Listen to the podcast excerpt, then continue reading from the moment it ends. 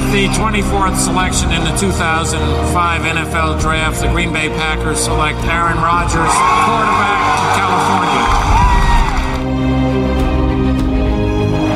The final snap of Super Bowl 45. The Green Bay Packers have won the Super Bowl. The Lombardi Trophy is coming home. Hallo und herzlich willkommen zur nächsten Folge von Packers Talk Germany, Folge 39, Woche 10. Wir spielen diese Woche gegen die Carolina Panthers. Außerdem müssen wir natürlich noch auf dieses blamable Spiel gegen die Chargers zurückschauen. Und deshalb sind heute wieder mal dabei der Chris, hallo. Schönen guten Abend. Der Markus. Servus, Chris, ich habe die Ehre. Und ich quatsch halt auch wieder mit, der Nick. Ja, und ähm, was die Bold Predictions von letzter Woche angeht, kann man relativ gut sagen, wir haben eigentlich alle richtig weit vorbeigehauen. Was getroffen hat, ist Markus mit seinen 20 plus Yards äh, pro Return bei Jamon Smith, wobei man dazu ja sagen muss, dadurch, dass der irgendwie, ich glaube, sechs Kicks und nur einen Punt returned hat und alles von der 1 oder so returned hat, ähm, sind so 20 Yards halt auch nicht viel. muss man da halt auch ja, besser als auf der 1 zu starten. War aber auch super bold. Ja, also, ja. naja, ich sag mal, wenn, wenn bei anderen Kickern ist es schon sehr bold. Oder wenn er halt auch mehr Punts returnt, wo man ja eher Nummer 5 oder so macht. Aber, äh, und selbst die 20 hätte er nicht gepackt, wenn er nicht kurz vor Schluss da den einen für 36 ausgepackt hätte. Also, ja. Sonst haben wir aber zumindest, nichts getroffen. Zumindest ein Hit. Ja, ansonsten ähm, gucken wir immer so ein bisschen auf die MVPs aus Offense und Defense. Das könnte heute richtig interessant werden. ähm, ähm, vor dem Spiel schon mal so ein bisschen, äh, vor dem Podcast, nicht vor dem Spiel, schon mal so ein bisschen gequatscht. Ähm, ich glaube, in der Defense sind wir uns relativ einig. Äh, ja, wer von euch möchte denn unseren gemeinsamen Defensive MVP küren? Ja, Chris, bist du bereit? In 3, 2, 1, bitteschön. Sie. Jo. Ja, gehe ich mit konform. ja. Der war der Einzige, der wirklich irgendwas, irgendwas gemacht hat in der Defense. Naja, wobei man halt auch dazu sagen muss, ich würde ihn jetzt nicht mal unbedingt selbst als richtig gut bezeichnen, aber er war der Einzige, der, zumindest habe ich im Tape nichts gefunden, keinen Fehler gemacht hat. Genau, er hat diesen ja, Sack ja. produziert, den er zwar nur statistisch nur halb bekommen hat, der aber definitiv ihm gehört. Ähm, er hat irgendwie zwei, drei Pressures gehabt, der hat noch einen Quarterback-Hit gehabt, der hat sieben Tackles gehabt. Ähm, also er hat schon ganz gute Statistiken produziert und war schon auch, war schon auch gut, sage ich mal, aber war jetzt nicht so wie Anfang der Saison, wie man es gewohnt ist, aber trotzdem in der Defense, die echt richtig schlecht war, noch der Beste. Ja, war halt in dem Sinne der einzige in der Defense, der nicht negativ aufgefallen ist, kann man so sagen. Ja, ja genau, so kann ich das auch unterschreiben. Wobei ich dazu sagen muss, ich glaube, ähm, Tony Brown war, glaube ich, war, glaube ich, auch als Cornerback ganz okay. In den Special Teams hat er mir nicht gefallen, aber äh, in der Defense war er ganz gut. Ja, dann haben wir noch einen Offense, Offense MVP. Ähm, ähm, Ja, da geht es uns ungefähr genauso wie in der Defense. Also, da wolltest du da aber anfangen die Woche, hast du gesagt, ne? Wie, was? Nein, nein. Doch, ja, doch, ich kann mich noch beschweren, dass du dich, äh, erinnern, dass du dich letzte Woche beschwert hast. Äh, immer der Chris und dann muss ich mir jemand anderen aussuchen. So, Markus, hau rein. Ja, na, ist, äh, ist super, ist jetzt lustig. Wir haben das beschissenste Spiel der ganzen Saison abgeliefert und jetzt soll ich einen Office-MVP nennen. Das gibt's nicht. mi, mi, mi, Für mich gibt keinen MVP. Wenn, wenn, dann ist es noch A-Rod, der eigentlich wirklich alles versucht hat, irgendwie auch mit nicht einmal zwei Sekunden ähm, mhm. Zeit irgendwas zu machen. Boah, nee, dafür, dafür hat er zu oft die Receiver unterworfen. Ja, ja, wollte ich auch sagen. Also ich habe ich hab grob mitgezählt, er hat sechsmal den Receiver unterworfen. Sechsmal. Ja, ja wegen dem Pressure. Ja, natürlich wegen ja, auch, Pressure, auch ohne Druck ab und zu. Ein MVP da ein... darf davon gerne auch mal einen oder zwei anbringen, meiner Meinung nach. Ja. Ich habe äh, Jamal Williams genommen, hat den Touchdown gemacht, hat davor ein gutes Play gehabt, wo er zwei Tackles gebrochen hat und bei dritten und fünf First Down geholt hat. Ja, das reicht dann in dem Spiel auch, als um MVP zu sein. Ja, aber hätte zumindest Aaron Rodgers hätte am Schluss dann quasi, wirklich hat er einen schönen Drive gehabt mit Jamal Williams, das stimmt schon, und hat eigentlich noch einen schönen Drive gehabt, aber da, ja, ging es auch nicht gut, weil da gab es ja dann den Drop, glaube ich, von, war das von Devonta Adams? Oder war das dann der? Ja, wenn, wenn du den meinst. Adams hat Ja. auf jeden Fall einen dicken Drop. Ja, keine Ahnung, also das, ja. Also am Schluss zumindest hat er es versucht eben und das rechne ich ihm ein bisschen an. Aber wie gesagt, es gibt eigentlich keinen MVP und wenn, wie gesagt, schließe ich mich Chris an. Jamal Williams eben mit dem einen schönen Drive, mit seinem Touchdown, ja. Sonst, ja, würde ich sagen, wir werden einfach mal zu unseren Negativen kommen und da wollten wir Darf eigentlich ich auch noch einen MVP küren? Ja, Entschuldigung, Nick, ja, sorry. also nicht, dass es jetzt super erstrebenswert ist, in diesem Spiel einen Offensive MVP zu küren. Ähm, in einer Offense, die keine 200 Yards gemacht hat und 100 davon in der Garbage Time am Ende. Ähm, ja, ich gebe meinen MVP. Ah, ich bin mir unsicher. Ich, ihr habt mich jetzt gerade an den Drop erinnert und jetzt bin ich mir noch nicht mehr so sicher. Eigentlich wollte ich ihn Devonta Adams geben, weil er trotz Verletzungen und limitierten Snaps relativ viel gemacht hat. Ähm, ich fand aber auch Allen Lazar ziemlich gut. Hat mir auch recht gut gefallen. Also, da muss man halt auch ganz ehrlich sagen, der Junge ist echt top. Der hat 44 Yards gefangen. Äh, 17 war sein längster in drei Receptions. Das heißt, er hat auch wirklich alle so im Bereich 15 plus minus Yards gefangen. Ähm, das ist schon gut dafür, dass er Wah Rotation gespielt Wahnsinnsspiel. hat. Ja, es ist halt in dieser Offense, also ich sag mal, also, ja, ich kann jetzt halt auch sagen Jamal Williams, weil Jamal Williams mit 49 Yards, also immerhin 5 Yards mehr, die meisten Scrimmage Yards gemacht hat. Ich habe eben schon kurz in der Vorbesprechung gesagt, Aaron Jones ist relativ okay gelaufen und hat in der Pass Protection wenigstens zwei, drei Pickups gehabt, was sonst keiner gemacht hat. Also Ach, man, man hätte, Jamal ja, man hätte nicht. fast noch Crosby Also. nehmen können für sein 54 Yard Field Goal. Ja, aber das Hm, ist auch- Special Teams, auch wenn Play- Special Teams Special ist. Teams MVP. Ja, dann ist er das. Aber genau, das J.K. in den Special Teams halt auch nicht schwer war. Und Naja, ra- reicht jetzt mit der Kategorie. ja, J.K. Scott war ja auch nicht so überragend. Na, J.K. Scott war schon okay. Der hat drei, vier richtig gute Punts gehabt. Aber wenn du halt irgendwie siebenmal puntest in einem Spiel, dann ist da halt auch ein schlechter dabei. Und von dem Block-Punt, das war definitiv nicht sein Ding, Alter. BJ Goodson hat da voll vorbei, am Mann vorbei geblockt. geblockt. Das stimmt, ja, das war nicht seiner. Na gut, die. Willst du noch was, noch was dazu sagen, Nick, oder wenn wir gleich mal äh, die Hassgerade Ja, ich würde einfach mal in die Review wechseln. Dann haben wir uns heute überlegt, dass wir eigentlich wollten wir das ein bisschen weiter ausführen. Jetzt haben wir uns aber überlegt, eigentlich wollen wir das Spiel lieber abhaken. Ähm, gehen einfach so ein bisschen die Positionen durch, schauen mal, was es da Positives und auch Negatives zu erwähnen gab. Ähm, ja, wir haben eben schon kurz über die erste Position geredet, der Quarterback Aaron Rodgers. Wie fandet ihr so seine Performance an sich? Ähm, du hast es eben schon gesagt, einige unterworfene Bälle.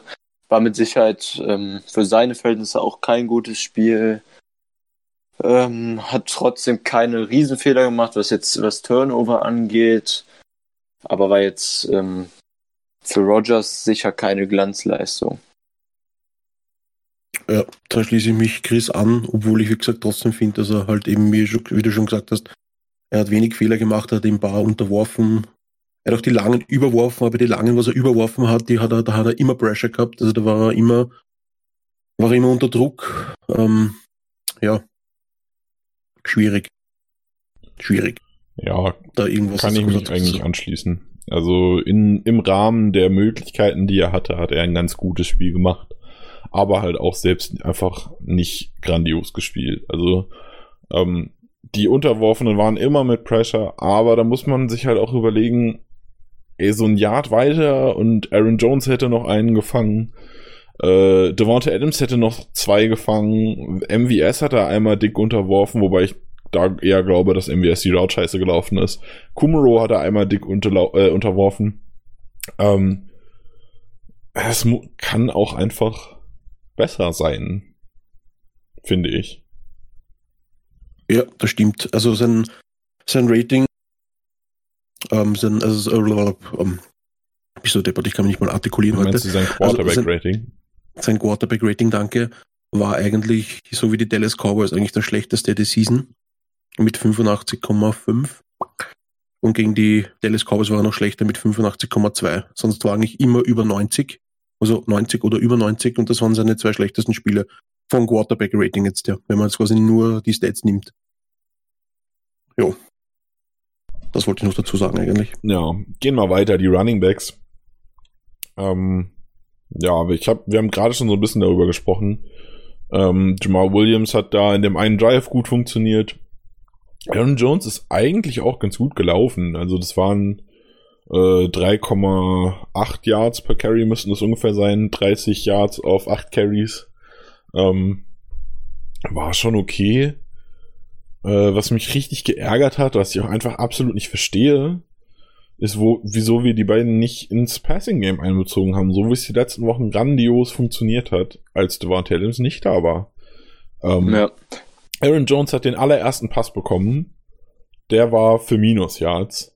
Ansonsten hat Aaron Jones zwei Dump-Off-Pässe bekommen. Der eine war mega unterworfen. Der andere war der kurz vor Schluss. Der war eigentlich, also zu, eigentlich war er weggeworfen Aaron Jones hat ihn zwar irgendwie noch versucht zu fangen, danach muss man aber auch sagen, es war in der Two-Minute und es war in der Mitte vom Feld, da willst du halt auch einen Pass eigentlich nicht fangen, vor allem nicht für null Yards.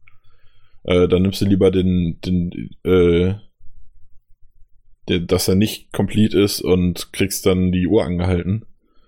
Ich glaube, äh, das war auch Aaron Rodgers sein, sein Ding, damit er quasi keine Strafe kriegt wegen ja, ja, ja, äh, das, das ja, ja, sage ich ja, der war extra. einfach weggeworfen. Ähm, dann Jamal Williams hat sechs Pässe bekommen, alle sechs gefangen, 39 Yards gemacht und Touchdown gemacht. Also das lief ja auch, vor allem dieser Touchdown-Drive da zum Ende, äh, hat es ja echt gut funktioniert. Ich verstehe nicht, wieso man die beiden nicht öfter genutzt hat. Also das ist für mich absolut unverständlich. Vor, vor allem, wenn wir, wie wir letzte Woche schon angesprochen haben im Preview, war das mit so das größte Mismatch, was unsere Offense gegen die Chargers Defense hatte, weil die Chargers Linebacker eigentlich in Coverage gegen Running Backs relativ schwach sind, relativ unbeweglich, relativ langsam im Vergleich zu anderen Linebackern. Und das haben wir einfach überhaupt nicht ausgenutzt bekommen und wir sind halt auch vom Laufspiel ziemlich früh weggegangen. Wir haben, unsere Running Backs haben insgesamt 10 Carries in dem Spiel gehabt für 40 Yards und ja, war halt auch dem äh, Spielverlauf geschuldet, aber ich hatte auch im erst, in der ersten Halbzeit schon so das Gefühl, dass wir schon ein bisschen mehr hätten laufen können. Weil so schlecht lief das Laufspiel nicht. Es war immer für drei, vier Yards gut und das ist bei einem First Down halt okay. Ja, das, ja, das sehe ich. Also wenn wir da, so. ja, wenn wir da ein bisschen mehr ans Laufspiel uns irgendwie gehalten hätten, dann wäre das vielleicht auch anders ausgegangen. Aber egal. Das war halt leider so, wie es war. Also ich glaube irgendwie, die Sonne in Kalifornien hat ihnen nicht gut getan. Ich weiß es nicht. Aber sage ich jetzt Kalifornien in LA. Ähm, ja, alle mit einem Sonnenstich, alle nicht gut vorbereitet oder sich nicht gut ausgeruht oder erholt oder I don't know. Also, ja. ja das, das wurde ja generell irgendwie mehrfach auch in Interviews und so nach dem Spiel gesagt, was ich schon irgendwie ein bisschen kurios fand. Lafleur hat das gesagt, Rogers hat das direkt nach, der, nach dem Spiel in der Pressekonferenz gesagt, dass alle nicht richtig an Bord waren, dass, kein, dass sie geistig abwesend waren von Beginn an, keiner den Fokus richtig drauf hatte. Und das finde ich irgendwie schon relativ traurig, wenn man nur, weil man 7-1 steht, mit so einer Einstellung ins Spiel zu gehen. Und das, den Eindruck hatte ich halt auch schon während des Spiels, dass einige da absolut nicht mit 100 Prozent äh, zugange waren. Vor allem, ähm, ja, kommen wir gleich noch zu den anderen Positionen. Ähm, und das Lass uns doch jetzt genau zu der Position kommen, die du gerade ansprechen wolltest. Und ja, ich würde wetten, du, du meinst die O-Line.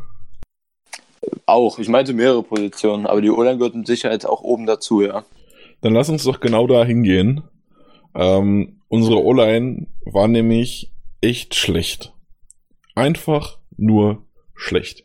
Wir haben einen Fallstart von Bulaga, wir haben einen Fallstart von Bakhtiari, dann haben wir noch einen Fallstart von Elton Jenkins, Jenkins, der eigentlich sogar ganz gut gespielt hat, bis auf diesen Fallstart bei Dritter und Eins. Kannst du nicht machen. Und es war auch ein total unbedrängter Fallstart. Also der hat einfach, keine Ahnung, wahrscheinlich einfach den Snap-Count von Aaron verkackt. Ähm, was dann zu einem zu einem Punt geführt hat dadurch. Ähm, dann haben wir zwei Sacks, glaube ich. Nee, ein Sack von Bakhtiari, zwei Sacks von Bulaga. Äh, und ein Sack von Turner. Ja, genau. Ja. Ich glaube so. Nee, Ja, ein, einen richtig. von Bulaga. Wir haben nur drei Sacks Einen von bekommen. Bulaga, wir haben drei bekommen. Einen hat von Aaron noch wegbekommen, kurz davor. Genau. Aber das war ein Quarterback-Hit, ein richtig böser Quarterback-Hit. Ähm, dann haben wir noch einen Quarterback-Hit bekommen von Lindsley. Wir haben, glaube ich, von Turner noch einen bekommen. Ja, ich glaube, das müsste so ungefähr das gewesen sein. Also, und auch im, im Rushing-Game war es nur okay. Also insgesamt muss ich sagen, das war eine richtig bescheidene Leistung der O-Line. Ja, Nach sehr enttäuschend. nach den ersten acht, sagen wir mal acht Wochen richtig gut. Die neunte Woche sehr durchschnittlich. War jetzt die, ach Quatsch. Wir sind jetzt in der zehnten Woche. Nach sieben Wochen, Jetzt, doch genau, acht Wochen richtig gut. Neunte Woche Durchschnitt, nein. Sieben Wochen Nein, richtig sieben gut. Wochen. Achte Woche durchschnittlich. Neunte Woche richtig, richtig schlecht. So rum, Dankeschön. Ähm, also, gerade Bulaga, der ja, also der hat mir ja schon in äh, die Woche davor nicht so mehr so gut gefallen. Der für die ersten sieben Wochen grandios war.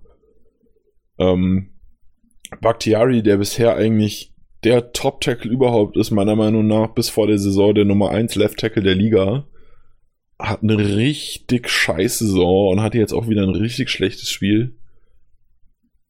Muss man dazu sagen, Joey Bosa und äh, Ingram sind richtig gute Edge-Rusher und haben uns sehr viele Probleme gemacht.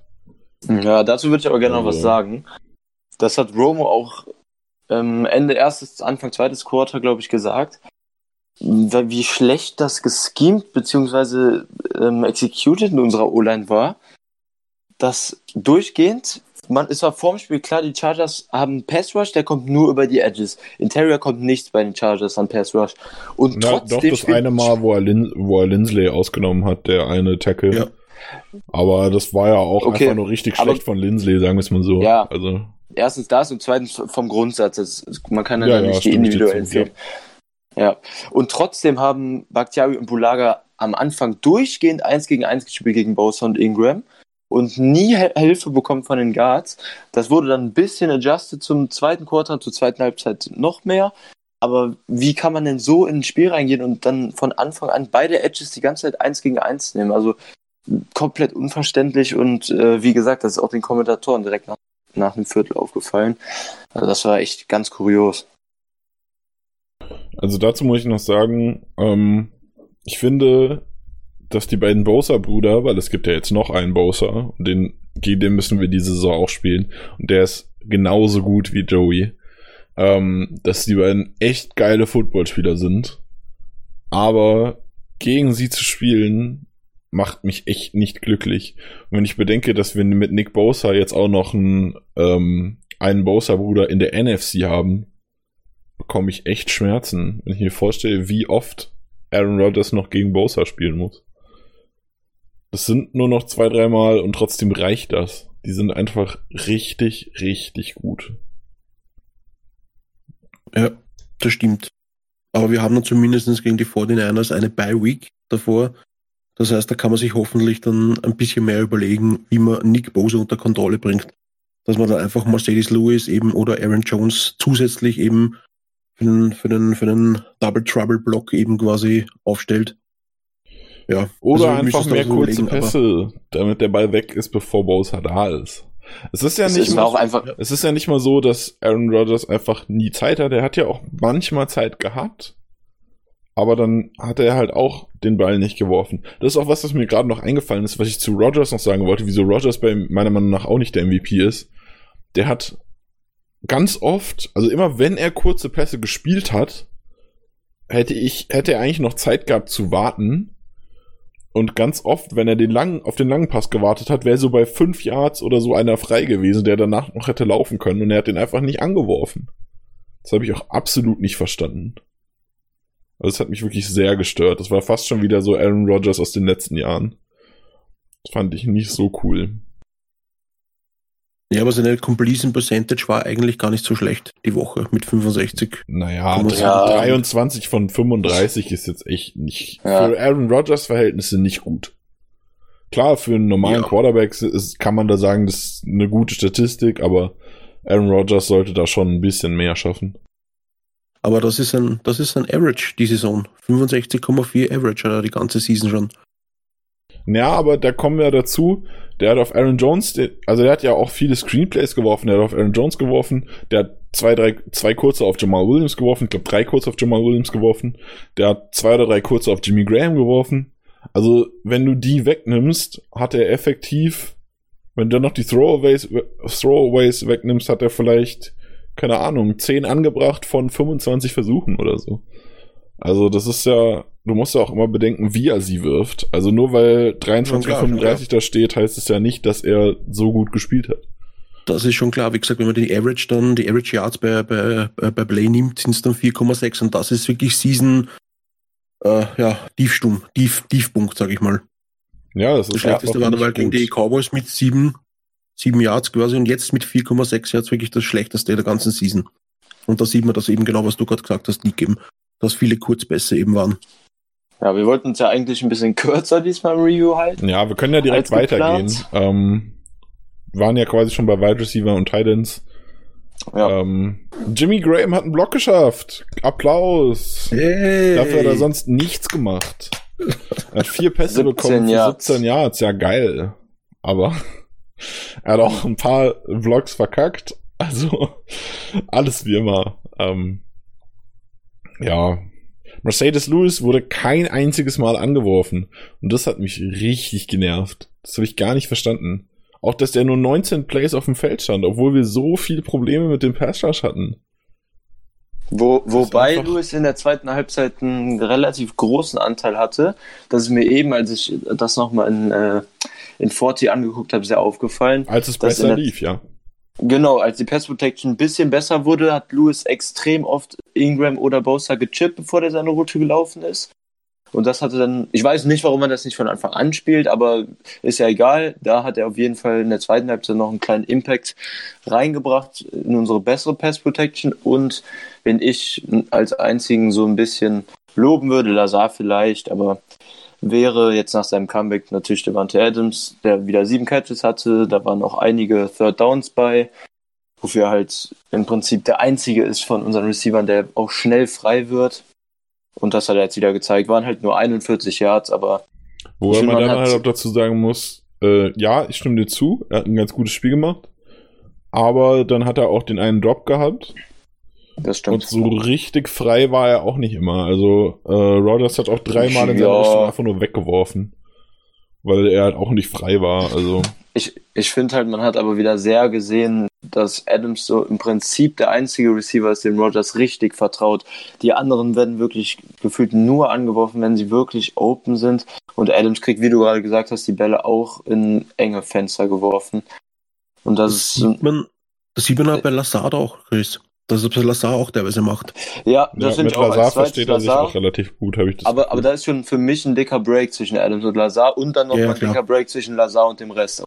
Ja gut, das Das ist aber ja. auch einfach qualitativ ein Unterschied, ob du Devante Ja, Adams natürlich. oder Alan Lazar heißt. Also ja, ich verstehe, was du meinst, aber ich glaube, dass das, dass es einen Vertrauensunterschied zwischen Ty und Lazar gibt, ist einfach aufgrund der Stärke sehr natürlich.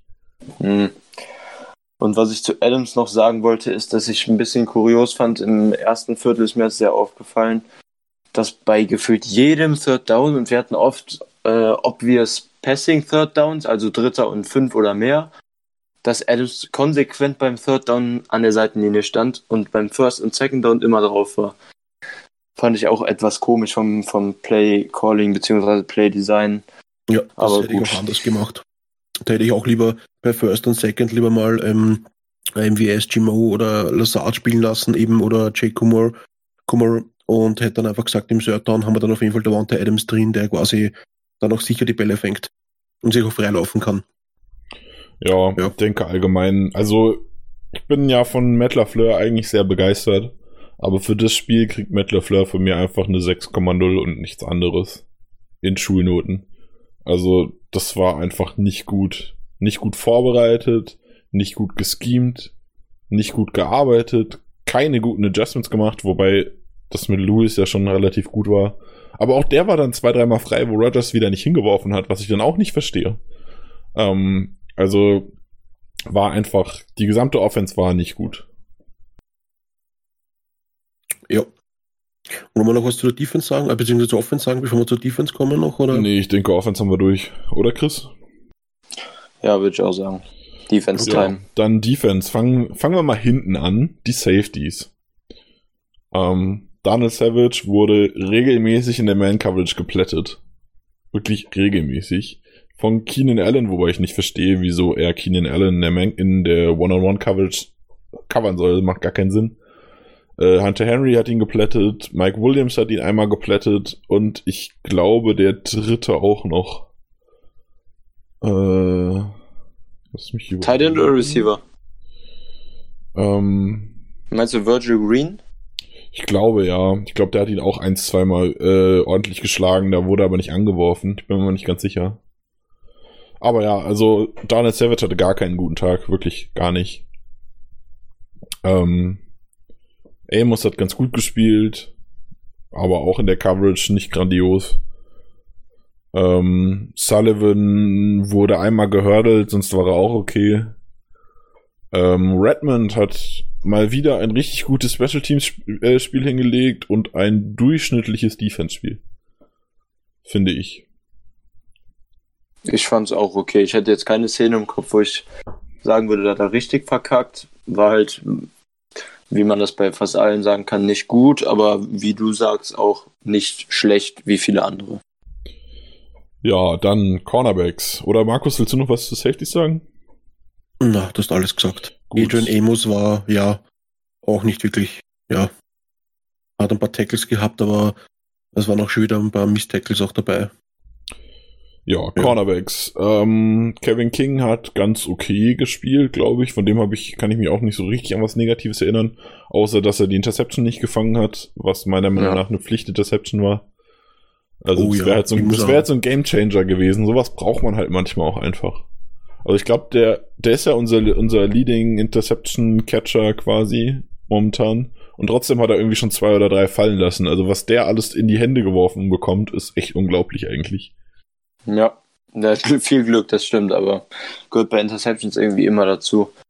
Und Jair hat auch so halb eine fallen lassen, fand ich. Also ist irgendwie ein bisschen spät, das sah ein bisschen komisch aus von der Körperkontrolle. Das, ja, ich weiß nicht, ob ihr euch an das Play erinnert. überworfen wurde und er genau, dann am Ende genau, so die. rückwärts und dann halb stolpert. Ja, ja, genau. Ja. Kein richtiger Fehler, auf keinen Fall so äh, klar wie die von King. Na, na er, hat ihn, er hat ihn halt nicht fallen gelassen, sondern er hat es einfach nicht gepackt, den Ball richtig zu spielen. Ja, ich fand es halt von der Körperkontrolle ein bisschen merkwürdig, weil er so, so langsam nach hinten ge gegangen ist. War jetzt aber natürlich kein großer Fehler. Ja gut, dafür hat Jair ja sonst echt scheiße gespielt. Muss man, so ehrlich wie ich den Anfang der Saison immer wieder gelobt hat, Jair ja. Alexander hatte ein richtig schrecklich schlechtes Spiel. Das war jetzt das zweite nach dem, nach dem Cowboys-Spiel, was auch schon sehr schlecht war. Zweites diese Saison. Dazu muss ich noch sagen, Kevin King hat nur 28% der Snaps, der Defense Snaps gespielt, gell? Das ist ja, genau, ähm, von der Season gespielt, das wenigste. Ja. ja, hat wenig gespielt. Ja, dafür hatte Tony Brown dann ein bisschen mehr gespielt. Und wie ich vorher auch schon erwähnt habe, Tony Brown hat mir soweit eigentlich ganz gut gefallen. Da kann ich mich jetzt nicht an, an negative, negative Plays erinnern, so richtig krass. Ähm, ja, aber er hat halt auch nicht so viel gespielt, glaube ich. Ich glaube, waren auch nur 20 Snaps oder so, ähnlich wie Kevin King. Ja, 27% der Snaps hat er gespielt, ja. Also Kevin King hat 20 äh, Snaps gespielt und er hat 19 gespielt, Tony Brown. Ja, sonst Jamon hat auch einen sehr gebrauchten Tag gehabt. Also in der Coverage von Hunter Henry hat Jamon Williams super verkackt. Äh, er hat halt zwischendurch dann Outside gespielt, glaube ich, als äh, King und Brown beide nicht auf dem Feld waren, weil die ja beide sehr beide angeschlagen waren, sich so ein bisschen geteilt haben. Ähm, da wäre mir jetzt aus dem Kopf kein Fehler eingefallen, wobei er, glaube ich, auch einmal einen etwas weiteren Catch zugelassen hat, aber nichts Dramatisches. Ähm, du meinst natürlich Jamal Williams, oder? Ich glaube, du hast Jamal Williams gesagt. Nicht mal, ich, keine Ahnung, weil ich gesagt habe, jedenfalls meine ich Jamal okay. Williams. ähm, ja, war auch nicht so richtig gut. Ja, ja. sonst gibt es ja nichts Großartiges was zum Sagen. Joey Alexander haben wir schon gehabt, oder?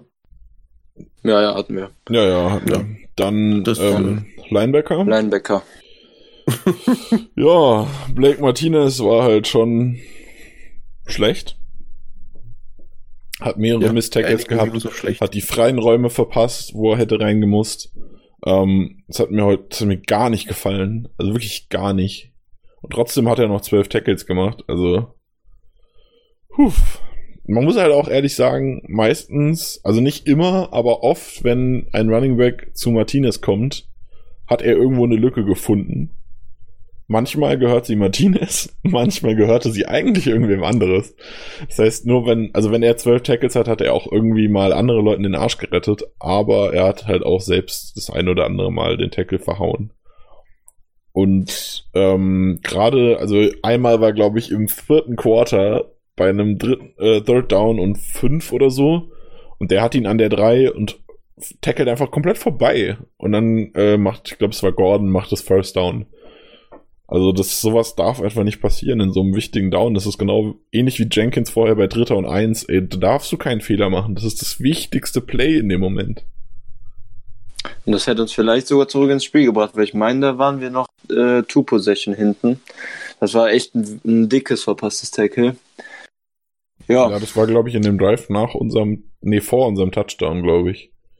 nach dem Field Goal, meine ich, ne? Ich, ich glaube, das war der Drive, der zum letzten Field Goal von denen geführt hat, äh, zum letzten Touchdown von denen geführt hat, zu dem ja. Ein-Jahr-Touchdown genau. dann später. Ja. Ja. Ich meine auch, also, das war das. Ich weiß, äh, sowas ist einfach ärgerlich. Ähm, dann BJ Goodson hat in der Run-Defense relativ gut gespielt, hat dafür halt im Special Teams den äh, Block Punt zugelassen. Ja, ja, da wollt ihr bestimmt was zu sagen. Markus wollte was zu sagen. Soll ich die Statistik für dich vorlesen, Markus? Ja, bitte lies vor. Tu es einfach. Ähm, und zwar, das ist nicht nur auf BJ Goodson bezogen, sondern auch auf Aaron Burks. Wenn der mit Martinez auf dem Feld stand, teilweise standen äh, einzelne Snaps auch ähm, Goodson und Burks zusammen auf dem Feld, was ja die letzten Wochen nicht war, beziehungsweise ich glaube, es war sogar ein einziger Snap nur. Ähm, wenn ein Inside Linebacker bei uns auf dem Feld stand, ist der Gegner 27 Mal gelaufen für 146 Yards. Das sind 5,4 im Durchschnitt. Wenn zwei Inside Linebacker auf dem Feld standen, ist der Gegner 11 Mal gelaufen für 13 Yards. Das sind 1,2 im Durchschnitt. Ja, aber da haben wir ja eben auch ähm, bei der Vorbesprechung schon zugesagt, dass die Statistik ein bisschen irreführend ist. Die hört sich jetzt so an, als müsste man dann durchgehend mit zwei Linebackern spielen.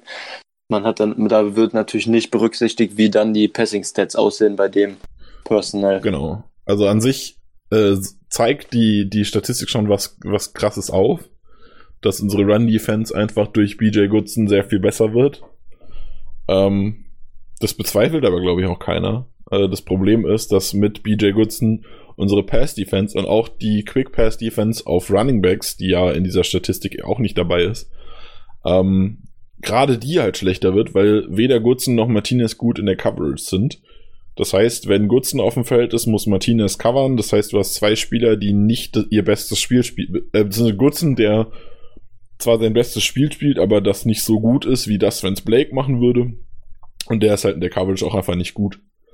Dementsprechend ist das einfach eine Kombi, die meiner Meinung nach nicht so gut funktioniert. Ja, zum, also bei bei First Downs ist sie vielleicht noch ganz brauchbar, finde ich, aber beim Rest gebe ich dir da absolut recht. Und Burks und Gutzen, was man vom Spielertyp vielleicht denken würde, wäre so eine ganz gute Kombo. Klappt halt nicht regelmäßig, wenn dein Mike Linebacker raus ist, weil der halt einfach die ganzen Adjustments in der Defense macht, die Plays called. Das kannst du halt nicht einfach so ersetzen, nur weil die zwei Spielertypen dann besser zueinander passen. Na, wobei, und ja, deshalb, wobei ja Gutzen und Martinez jetzt vom Spielertyp nicht so unterschiedlich sind. Ähm, also nee, ich finde auch, dass drum. Burks super zu Martinez passt. Ähm, man muss es einfach nur mal mehr spielen. Also Burks ist auch ein Spieler, ja. da wollte ich jetzt quasi drauf kommen. Ähm, der hat keinen einzigen Fehler gemacht im Spiel. Der hat acht Snaps gespielt. In den acht Snaps hat er dreimal in Thailand gecovert, wenn ich es richtig im Kopf habe. Ähm, und hat den gut gecovert. Zwei Tackles, wenn ich es richtig im Kopf habe. Nee, Nee, Quatsch, er hatte gar er hatte keinen kein Tackle, aber er hat ein, ähm, war an Tackles quasi beteiligt, dadurch, dass er äh, den Vorblocker weggenommen hat. Ähm, also, ich finde, Burks hat ein gutes Spiel gemacht und ich würde mir wünschen, dass Burks mehr auf dem Feld steht, weil Burks ja. eben diese Kombination aus diesem Hybrid-Ding ist, war ja früherer Safety und trotzdem noch ein Linebacker und ich finde auch, dass Burks sich im Tackling und im Spiel gegen das Rushing sehr, sehr verbessert hat. Das sehe ich genauso und ich deshalb genau aus den Aspekten, die du gerade genannt hast, denke ich auch, dass noch nicht ganz seine Verletzung ausgeheilt ist, weil ich mir sonst definitiv nicht erklären könnte, warum sein Workload so gering ist jetzt, seit er zurück ist. Ich denke, wenn die Verletzung wirklich, wenn er wieder bei 100% wäre, jetzt im Moment, dann, dann würde er auch mehr spielen, weil 8 Snaps könnte ich mir dann wirklich nicht erklären. Ja, Markus, willst du noch was zu den Inside-Linebackern sagen? Hm, ihr habt schon alles gesagt. Ich will da gar nichts dazu sagen. Großartig. Gut, dafür darfst du die Outside-Linebacker übernehmen, wenn du willst. Ja, gerne. Weil ich also. sehe mich schon wieder in, in Satan abdriften. ja, fangen wir mal an. Also, wie gesagt, wir haben von, schon vorher über sie geredet. Cedarius Smith war in Ordnung, hat keine großen Schnitzer gehabt, eben hat teilweise gut Druck ausgeübt, teilweise auch nicht. Also ja, hat er eben den Sack bzw. den halben Sack eben, hat auch glaube ich ein, ein oder zwei Quarterback-Hits gehabt. Also wie gesagt, das ist dann, also sein Druck war nicht schlecht auf dem Quarterback, also auf, auf Philip Rivers, aber ähm, Preston Smith zum Beispiel war irgendwie, den habe ich überhaupt nicht auf der Rechnung gehabt in dem Spiel. Also den, ich weiß nicht, der hat auch irgendwie noch, weiß nicht, Sommerpause, I don't know. Na, der hatte ja auch seinen Sack. Wobei man also, dazu sagen ja, muss, dass Preston Smith, äh, also er hat sogar auch sieben Tackles, genau wie Smith. Ähm, aber Preston hat viel Coverage gespielt. Da hat er drei Tackles her aus Blown Coverages. Also er hat die Coverage verkackt und tackelt er natürlich. Also bei allen Leuten, ich, ich sag's immer wieder, die reine Tackle-Statistik ist nicht gut, wenn die Tackles gegen Leute war, wo man vorher die Coverage verkackt hat. Und das war halt bei Preston leider diesmal so. Ja. Auf, auf jeden Fall, was Markus gerade gesagt hat, äh, zu Preston hat Preston auch noch gegen den Schwächeren der beiden Tackles von den Chargers gespielt und sie ist trotzdem besser aufgefallen, obwohl er gegen Okun gespielt hat. Also Preston fand ich auch wie Markus in dem Spiel relativ enttäuschend. Ja, und dann gab es ja noch, ähm, oder soll ich den später erwähnen, äh, Rashad Gary, Gary ähm, war gut, war, Gary hat mir gefallen. Ja, die paar Snaps, die er gespielt hat, eben war eigentlich in Ordnung. Kann man nicht zu viel sagen. Also bekommt auch wenig Defense-Snaps. Also ich finde, man kann ihn auch schwer beurteilen von diesen wenigen Snaps. Wenn er vielleicht einmal von den Snaps mehr Workload bekommen würde als eben, jetzt kommen wir zu dem Lieblingsspieler vom Nick gleich, ähm, Kyler Fackrell. Vielleicht würde sich dann der auch ein bisschen besser noch entwickeln, beziehungsweise auch noch besser ins Spiel kommen.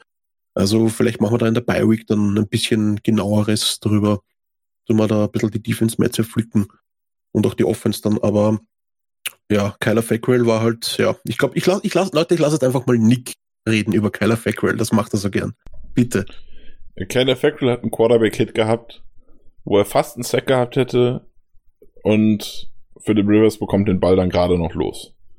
Kyler Fackrell ist einmal in der Coverage eines Running Backs hat er einen guten Tackle gemacht. Und sonst hat, also man muss dazu sagen, bei diesem Quarterback-Hit, er hat absolut nichts gemacht. Der Tackle hat einfach nur verkackt, mit ihm mitzulaufen. Ähm, und das war's. Er hat nichts gemacht. Jeden Snap, den er auf Outside Linebacker gespielt hat, kam einfach kein Druck. Egal ob gegen den Left Tackle, ob gegen den Right Tackle, ob er Inside gespielt hat. Der hat, der ist nicht mal dem Quarterback nahe gekommen. Das ganze Spiel. Und das ist einfach nicht geil. Ich verstehe es nicht. Also, er, er, hat ja die letzten, Fackrell hat die letzten Wochen immer wieder Plays gehabt, wo ich mir dachte, okay, das war besser, als ich erwartet hätte. Ähm, und damit hat er jetzt auch irgendwie seine Berechtigung gefunden, dass er so viel gespielt hat. Aber Kyler Fackrell hat dieses Spiel 24 Snaps gespielt. Das sind 34% der Snaps. Und es war einfach nicht gut. Das schlimmste Play war eins, wo er äh, eine kurze Zone covert und stellt sich einfach einen halben Meter vor Martinez und bleibt da stehen. Der gehört da definitiv nicht hin. Definitiv nicht. Also ich, keine Ahnung, ich weiß es nicht. Kyler Fackrell war ja. so ein Spieler, der hat die letzten Wochen immer wieder so einzelne Plays gehabt. Aber in dem Spiel, auch in den Special Teams, war Kyler Fackrell einfach schlecht. Und ich verstehe nicht, dass Gary so bedeutend, also diesmal waren es nur sechs Snaps, aber insgesamt so viel weniger Playtime sieht als Fackrell. Das macht für mich einfach keinen Sinn. Ja, das sehe ich genauso wie du, wie ich gerade vorhin schon angesprochen habe. Also Rajan Gary könnte ruhig mal ein paar mehr Defense-Snaps bekommen. Dann könnte man den Jungen vielleicht auch besser analysieren, wie er sich tut, eben wenn er vielleicht ein bisschen mehr Workload bekommt, auch in der Defense eben, wenn ein paar Snaps mehr am Feld steht eben. Ja, aber wie gesagt, Kyler Fackrells ähm, Leistung spiegelt eigentlich die gesamte Defense-Leistung wieder. Also das war, ja, nicht schön. Wollen wir dann noch zu unserer D-Line kommen? Weil ich würde da gerne ja. mal. Gibt, ähm, gibt's jetzt zur D-Line was zu sagen? Hast du da was zu sagen noch? Ich, ja, irgendwie, also ich muss mal so ein kurzes Fazit ziehen nach neun Wochen. Irgendwie Kenny Clark, irgendwie, ich weiß nicht. Yes. Saison, genau das wollte ich auch ansprechen. Ja. Ich glaube, du siehst das wie ich, Chris, weil, oder Nick ja. sicher auch, weil Kenny Clark irgendwie, ich weiß nicht, was los ist die Saison, aber er fällt nicht auf in der Defense, finde ich. Naja, Vor allem im ich, Pass Rush. Ich, ich, muss, ich muss sagen, ja, im, im Pass Rush fehlt er ein bisschen, wobei man dazu sagen muss, dass der im Pass Rush konstant gedoubled wird. Du kannst davon ausgehen, wenn er, wenn er gedoubled wird, ist es entweder ein Lauf in seine Richtung und das muss nicht auf ihn sein, sondern nur in seine Richtung, dann ist er gedoubled oder ein Passing Play. Also ich habe noch nie ja. einen Lancaster gedoubled gesehen, einen Adams gedoubled gesehen, einen Lowry gedoubled gesehen. Die doubelt immer Clark. Je, nahezu jedes Spiel, äh, jedes Play. Ist, ist richtig, aber die anderen Top Defensive Tackles, wozu Clark ja sicherlich ge gehören will und eigentlich auch die letzte, zumindest letzte Saison gehört hat, werden auch konstant gedouble teamed und sind trotzdem meistens dominant, haben auch alle einzelne Spiele, wo sie nicht auffallen. Äh, die spielen aber, aber, auch deutlich weniger Snaps als Kenny Clark. Ähm, Kenny Clark, also Ke Fletcher Cox Kenny Clark spielt, ist spielt Kenny Clark ist der Snaps. Defensive Tackle mit den meisten Snaps in der ganzen NFL diese Saison. Ja, aber Keiner man, man kennt von Kenny Clark schon, man kennt auch von Kenny Clark auch schon bessere Leistungen. Also auch wenn er gedoppelt wurde, im, in den letzten Season zum Beispiel eben, hat er trotzdem Plays zustande gebracht eben. Und Na, das hat das er, bringt er ja auch noch. Da, da kann man eine ja. Sache sagen, was mich gestört hat. Er hat einmal, ähm, hat er Inside äh, Guard und Center geschlagen gegen die Chargers und hat dann das Tackle gegen den Running Back Follows verkackt. Das ist ein Play, was Yo. mich wirklich gestört hat. Ähm, aber Yo. das ist auch das einzige negative Play, was mir aufgefallen ist. Story of our season, oder? Miss Tackles. ja. ja. Sogar Blake und Kenny mittlerweile. Ja, und das ist auch was, wo wir. Wollt ihr noch was zur D-Line sagen? Ja, sonst, die waren eigentlich alle außer Spiel genommen. Also die, die O-Line war zwar nicht gut von den Chargers, aber sie haben es geschafft, dass sie Lancaster, dass sie Laurie, dass sie Clark und eigentlich auch, ähm, wie haben wir jetzt vergessen, Adams äh, aus, Adams aus hat gut nehmen. gespielt. Adams hat, ja, hatte äh, drei richtig gute Runstops. Also mir persönlich hat, hat Matthias Adams sehr gut gefallen.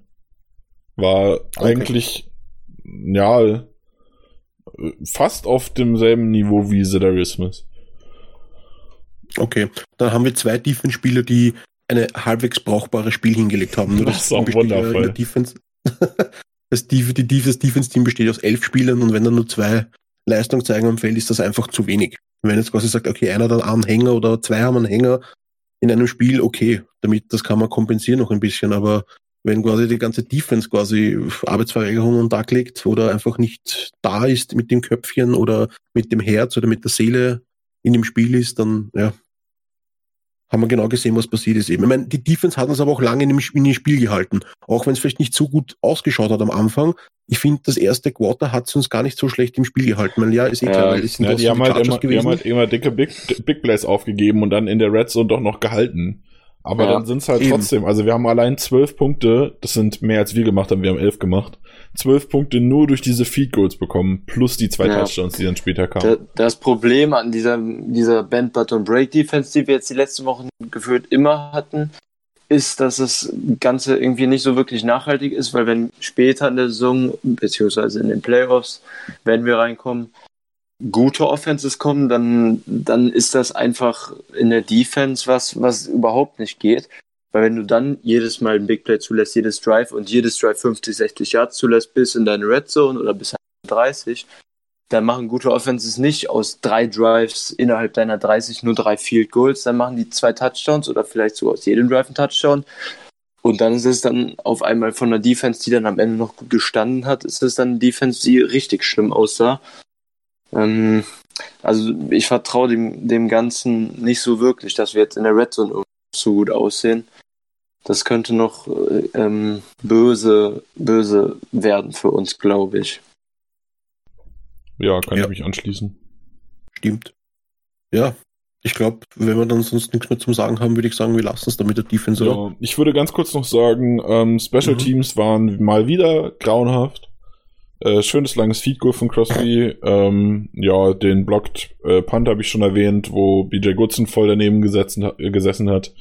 Äh, dann hatte Scott den ersten, ich glaube, der erste Punt war richtig kurz und der war sehr tief aus der eigenen Hälfte noch. Ähm, dann Tremont Smith war, der hat einen guten Return gehabt kurz vor Schluss. Dann zum, der wurde, das wurde dann glaube ich auch unser Touchdown Drive. Ähm, alle anderen waren echt schlecht. Der kriegt den Ball an der 20. Der hat mindestens 5 Yards Platz zu laufen. Und anstatt diese 5 Yards zu nehmen, entscheidet er sich, links zurückzugehen und verliert noch 5 Yards. So eine Scheiße. Lasst es doch. Ich verstehe es nicht. Ja, das ist aber auch irgendwie Story von unserem ähm, äh, Special Teams. Von Jahr zu Jahr sehen wir das eben, dass bei anderen Teams das funktioniert und bei uns irgendwie nicht. Ja, aber diesmal, also, diesmal fand ich tatsächlich, die letzten Wochen hatte ich immer das Gefühl, die Coverage ist auch schlecht, also das Blocking quasi für den ja, genau. Returner. Genau. Das fand ich diese genau. Woche nicht. Ähm, klar, die Coverage, da geht noch mehr, aber ich fand's diese Woche war immer, also ich, wenn ich das Tape geguckt habe, ähm, der hat den Ball gefangen, ich hatte immer das Gefühl, da wäre was offen gewesen. Er ist nur nicht hingelaufen. Also der hätte jedes Mal jeden der Returns noch mindestens fünf Yards mehr machen können, wenn er einfach in die Lücke gelaufen wäre, statt weg. Den am Ende ja. dann nicht, den für 35, weil da hat er dann mit diesem Weg eine Lücke gefunden dann wieder. Mhm. Aber dafür hat er davor halt irgendwie fünf Returns in den Sand gesetzt. Ja, aber das ist ich. Ja, mach du zuerst. Nee, mach du. Ja, das, ist, das ist aber auch der Grund wahrscheinlich, warum Tremont, ähm, wie heißt der jetzt da? Tremont Smith. Smith. Tremont Smith. Danke, Tremont Smith. Ähm, warum er wahrscheinlich Free Agent ist. Ja. Warum er nirgends im Roster spielt eben. Weil ich finde einfach, hat diese Ball Carry Vision hat er nicht. Dies, also, weiß nicht. Das sagt Für mich, man, wenn einer, der läuft eben mit dem Ball eben und quasi die Lücken nicht sieht, ja. dann sagt man eben, sein Ball Carry Vision ist halt nicht gut eben und ich weiß nicht. Vielleicht war es einfach auch seine, seine Tagesleistung wieder, I don't know. Er hat eigentlich ziemlich wenig gespielt noch für uns, es ist relativ schwer zum sagen jetzt da. Aber so wie das ausgeschaut hat, einfach, wie der Nick schon gesagt hat, einfach die Lücke nicht genommen, die da war. Und traurigerweise fand ich es trotzdem besser als Shepard. Ja, aber wie gesagt, hab. ich fand Shepard auch nicht grandios, aber bei Shepard war es halt oft so, dass er einfach keine viel bessere Option gemacht. Er hat dann aus den Optionen, die er hatte, oft das Schlechteste gemacht, aber er hatte auch keine richtig guten Optionen. Und bei, ähm, bei Smith hatte ich jetzt halt das Gefühl, da wäre die eine oder andere coole Option drin gewesen, er hat sie nur nicht genutzt. Okay. Dann würde ich sagen, wir lassen das gut sein, oder? Ja, denke auch. Wir haben jetzt schon wieder viel zu lang. Eigentlich wollten wir es kurz halten, jetzt haben wir schon wieder fast 50 Minuten geredet. Ähm, War aber klar. Wahnsinn. Ja, okay. irgendwie war es klar. Ähm, wir müssen mal schauen, dass wir das nächste Mal, wenn wir sagen, wir müssen, halten uns kurz, wir uns wirklich kurz halten. Ähm, ja, was gibt's zu erzählen? Ähm, Ibrahim Campbell wurde von der PUP geholt. Das ist, macht Hoffnung. Der kann nämlich diese Hybridrolle auch spielen. Äh, Linebacker Safety und ist da relativ gut. Und Ibrahim Campbell ist ein richtig guter Tackler gewesen letzte Saison. Ähm, und gerade das könnte unserem Team jetzt echt endlich mal gut tun. Jemand, der einen Deckel ansetzt und es vollendet. Ja. Sehe ich auch so. Wir haben ja dafür auch einen ähm, Linebacker entlassen. Genau, ähm, Tim, Willi äh, Tim, Williams, das war der Outside Linebacker, den die Ravens entlassen hatte, hatten, den wir dann geholt hatten. Äh, war aber noch Mhm. kein Spiel active. Von daher, ich hatte gehofft, dass wir da vielleicht ein bisschen was draus machen können und dann vielleicht Fackrell loswerden. Aber das hat nicht so ganz geklappt, scheinbar. Ja. Ja, sonst ähm, gibt es, glaube ich, keine Roster-Moves, oder? Nee, Roster-Moves gibt's nicht. Und auch eine, ein Injury Report habe ich bisher noch nicht gesehen. Was man aber erwähnen kann, also kurz zur Info wieder, wir nehmen Mittwochabend auf. Ähm, wahrscheinlich gibt's dann schon Injury Report, wenn ihr das hört. Äh, Preston Smith hatte einen Verband um die linke Hand, was definitiv nicht gut ist, weil wir den definitiv jetzt brauchen werden die Woche. Ähm, und ansonsten äh, gibt's den Panthers Injury Report, habe ich schon gesehen. Ähm, da haben einen Butler, Greg Little, James Bradbury, Jared McCoy, CMC nicht trainiert, Eric Reed nicht trainiert und Curtis Samuel nicht trainiert. Ähm, das könnte sehr, sehr interessant werden, wenn CMC wirklich nicht fit ist, wobei ich davon ausgehe, dass der bis zum Wochenende wieder fit wird ähm, und dann auch spielen wird. Der wird wahrscheinlich einfach Pause bekommen haben. Ähm, dann, ja, dann könnte das doch tatsächlich ein bisschen motivierend werden, denke ich. Weil ohne Ja. CMC ist da nicht so viel. Ähm, dann stehen noch. Christian Miller, Brian Burns, Mario Addison, Kyle Allen und Shaq Thompson auf dem Injury Report drauf. Die haben aber alle voll trainiert. Alles klar. Und dann wollte Chris anfangen, euch so ein bisschen was zur Panthers Defense zu erzählen, richtig? Richtig. Perfekt, dann hau rein, Chris. Jo.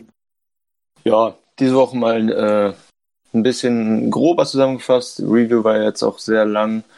Ähm, die Panthers haben bisher die Saison eine, eine ganz solide Defense eigentlich. Ähm, haben vor allem ihre Stärken in der Passing Defense. In der Run Defense sehen sie dafür nicht so gut aus. Da sind sie nur 26. in Rushing Yards allowed pro Spiel, 9. dafür in Passing Yards pro Spiel abgegeben. Ähm, nur zur Vollständigkeit, ähm, Points per Game 21. Also ein Ticken besser als die Packers. Ähm, ja, die, die Passing Defense ist vor allem bei den Panthers gut, weil sie einen extrem tiefen Pass Rush haben. In der Spitze ist das gar nicht so krass, aber in der Breite ist es einfach eine, eine richtig gute Group. Ähm, haben ja Jared McCoy neu bekommen von den Bucks, der ein ziemlich guter Interior Pass Rusher ist. Ähm, Vernon Butler haben sie immer noch. Dazu ist ähm, Mario Addison neu gekommen, First Round Pick Brian Burns, der eine ziemlich gute Rookie-Saison bisher spielt. Und Bruce Irvin ist auch bei den Panthers neu. Also Pass Rusher haben die einige, die ähm, so in die Kategorie gut bis, bis ähm, vielleicht sehr gut fallen, aber halt nichts Elitemäßiges. Ähm, der Runstop ist von den Namen her eigentlich gar nicht so schlecht besetzt, ist aber trotzdem bisher die Saison, wie gesagt, nicht gut. Da hat man Dante Repo, ähm, Kyle Love, der da einige Snaps kriegt und halt Vernon Butler, der da der auf jeden Fall der beste der drei Starting Interior D-Liner ist. Ähm, Jared McCoy hat im Runstop jetzt nicht so den großen Impact. Ähm, zur Linebacker Group, die ist ziemlich stark. Da hat man natürlich ähm, All-Pro Linebacker Luke Kuechly, der eine Mega-Saison spielt bisher. Ähm, ist im Prinzip einer der besten Tackler der NFL. Ähm, in Coverage sieht er die Saison besser aus als, als die letzten Saisons sogar noch. Also da hat er in der Offseason sich gesteigert auf jeden Fall. Das, da sieht man klare Fortschritte, was, was die Saison ihn halt noch mehr absetzt von den meisten anderen Linebackern. Er ist wirklich extrem gut drauf. Daneben spielt Jack Thompson, der so eine gute Vervollständigung so zu Kikli ist bisher. Also die Inside-Linebacker der Panthers sehen ziemlich gut aus. Ähm, die Defensive Backs von Ganz, ganz, kurz, ganz kurz, was, was mir gerade eingefallen ist. Ähm, Mhm. Vielleicht war es Spieltaktik, das Spiel so zu verkacken, weil Luke Kuechly sehr, sehr viel Tape schaut, sehr, sehr viele Plays lernt. Vielleicht lernt er jetzt die Scheiße, die wir gegen die Chargers gespielt haben. Wir spielen Ja. aber gut. Also Der- vielleicht, der guckt vers vielleicht, nur das Chargers Tape. vielleicht versuchen sie gegen Kikli zu überraschen, indem sie gut spielen, statt wie gegen die Chargers. Da hat einer All or Nothing geschaut. ja, das Ja. stimmt. Kuechly ist schon eine Macht. Und der, ist ja voll, der ist ja voll krank. Also der guckt so viel Game Tape. Ey, der, der ja. steht auf dem Feld, ähm, der sieht was, der muss nicht mal, also der muss nicht mal irgendwie ein Audible hören, das sowieso. Audibles musst du gegen den immer wechseln. Aber der sieht was und sagt, ey, das haben die, das hat der Coach, wahrscheinlich bei LeFleur wird er sagen, das hat LeFleur mit den Titans in Woche drei in dem zehnten Play gespielt und sagt dann, was passiert. Und dann kommuniziert ja. er das mit einer Defense. Also der ist richtig krass, der Kerl. Der ist so intelligent. Das ist ja, unnormal. Mega Football IQ. Ist auf jeden Fall der beste Spieler in der Defense und wahrscheinlich auch der beste Spieler der Panthers insgesamt. Luke Kuechly ähm, ist der ähm, beste Inside Linebacker der ganzen NFL mit Abstand. Ja, sehe ich auch. Die, die, Saison auf jeden Fall, ja. Jede ja. Saison mit Abstand. Ja, Wagner war letzte Saison noch deutlich besser als diese Saison, aber ist ja egal. Also, also wenn diese Saison der beste ist, war die letzte Saison mindestens in den Top 3. Da, da, kann man drüber diskutieren, aber äh, also Luke ja. Kuechly ist ein Monster einfach. Super stark. Und er tackelt halt auch muss man halt auch einfach sagen. Ja, klar. Der verpasst fast nichts. Ähm, wo war ich? Defensive Backfield. Da, da scheiden sich so ein bisschen die, die Geister bei den Panthers, habe ich so das Gefühl, wenn ich da immer was lese oder auch höre bei den Spielen. Ähm, meine Meinung ist bei den Panthers ist so ein bisschen, dass es eine inkonstante Secondary ist. Dante Jackson ist ein super athletischer Cornerback, ähm, super schnell, ist aber immer wieder deutlich zu gierig, was Picks angeht. Er hat relativ viele Picks, hat auch letzte Saison, glaube ich, schon fünf oder so in seiner Rookie-Saison. Ähm, hat aber andauernd Coverages, die er einfach komplett verkackt, ähm, gibt lange Plays ab, gibt Touchdowns ab. Ist halt ein, äh, ja, wie soll man das sagen, ein bisschen ähm, zu greedy in vielen Situationen und, und will zu viel und macht dadurch relativ konstant Fehler. Dann sein Pendant-Cornerback ist James Bradbury. Der spielt die Saison eine richtig krasse Saison, hat, ähm, ich glaube, das war gegen Julio Jones bisher auch sein, sein bestes Spiel gehabt, da war er richtig krank. Ähm, ist auf jeden Fall Nummer 1 Corner bei den Panthers und sieht extrem gut aus. Von den anderen Cornerbacks braucht man nicht so viel Steht aber mit einer Leistenverletzung auf dem Injury Report und hat heute nicht trainiert. Ja, das wäre angenehm. Der ist auf jeden Fall echt in, in einer super Saison im Moment. Und Safeties sind Eric Reed und Trey Boston. Reed ist ja letzte Saison, Mitte der Saison, hat man auch bei All or Nothing gesehen, zu den Panthers gekommen. Ähm, sind beide solide Safeties, aber jetzt nichts, was man nicht attackieren kann. Ähm, Reed, ja, Reed wollten ja lange viele bei den Packers haben, letzte Saison. Ja, ja ist dann zu den Panthers gegangen. Ich weiß gar nicht mehr, welche Woche das war. Müsste so fünf, sechs oder sowas gewesen sein, glaube ich. Ja, ansonsten gibt es zur Defense gar nicht so viel zu sagen. Ähm, angreifbar, wie gesagt, sind sie halt vor allem über den Pass und Key-Matchups. Das größte Key-Matchup, ähm, ach, falsch rum gesagt, Angreifer sind sie auf jeden Fall über den Run. Ähm, da sollten unsere Running Backs dann wieder so ein kleines Bounce-Back-Game vielleicht haben nach dem super schweren Spiel es gegen die Chargers. Nach dem unerwartet schweren Spiel oder unverständlich schweren Spiel unserer Running Back gegen die Chargers könnte man da jetzt wieder ein bisschen bessere Stats auflegen und deutlich mehr in der Offense produzieren. Und insgesamt ich die Panthers Defense auch schon einen deutlichen Ticken schwächer als die Chargers Defense, auch vom Scheme her, nicht nur individuell, sondern auch vom Playcalling und Scheme. Ja, wenn Bradbury ausfällt, wäre natürlich angenehm. Ansonsten müssen wir halt den Pass Rush der Panthers auf jeden Fall in den Griff kriegen. Der ist halt, wie gesagt, ähm, es wird weniger Probleme geben, in dem Sinne, dass, dass Bowser einfach einen unserer Tackles dominiert, wie es jetzt in dem Spiel war, weil die Qualität einfach zu hoch ist. Ähm, die Panthers blitzen aber halt auch sehr oft und haben, können einfach super viel rotieren im Pass Rush, auch wegen der, wegen der Breite, die sie haben. Also die und, Panthers ähm, sind vor allem League Leader in Sex mit 34 genau. bisher. Ja. ja, wie gesagt, den Pass müssen wir in den Griff kriegen, die Blitz-Packages müssen wir in den Griff kriegen und dann muss, muss unser Run-Game wieder ähm, Fahrt aufnehmen können. Da sollte das eigentlich gegen diese Defense ähm, relativ gut laufen. Ich sehe jetzt nicht, dass wir da ähnlich dominiert werden, wie die Chargers das letzte Spiel gemacht haben. Ansonsten, wenn ihr nichts mehr zu Defense habt, darf Markus ja, gerne mit der Offense Ich würde noch was ergänzen. Und zwar äh, sehr interessant wird halt, ich meine, ich habe eben schon ihn super gelobt, aber ähm, das Matchup Aaron Rodgers und Matt LaFleur gegen Luke Kuechly. Also die müssen wirklich Schemes finden, die sie am besten noch nie gespielt haben. Audibles, die sie noch nie benutzt haben oder anders benutzt haben. Ähm, und dann einfach Luke Kuechly so ein bisschen outcoachen, out, äh, out, äh, outschemen quasi. Und dann ist diese Defense, die gut ist, aber ohne diesen Faktor Luke Kuechly ist diese Defense auch nur noch halb so gut, wie sie ist. Meiner Meinung nach. Okay. Na gut, dann werde ich jetzt mit der Offense anfangen, oder? Ja, Wenn klar, hau raus. Okay. Na gut, also ich fange jetzt mal an mit Kyle Allen. Cam Newton hat sich ja nach der Woche zwei verletzt eben. Also war, er war nicht wirklich 100% fit die ganze Zeit, hat sich verletzt gehabt und dann kam Kyle Allen ins Spiel und hat bis jetzt nur eine Partie verloren gegen die 49ers eben, gegen die, gegen, gegen, gegen die wir noch ran müssen nach der Bye Week.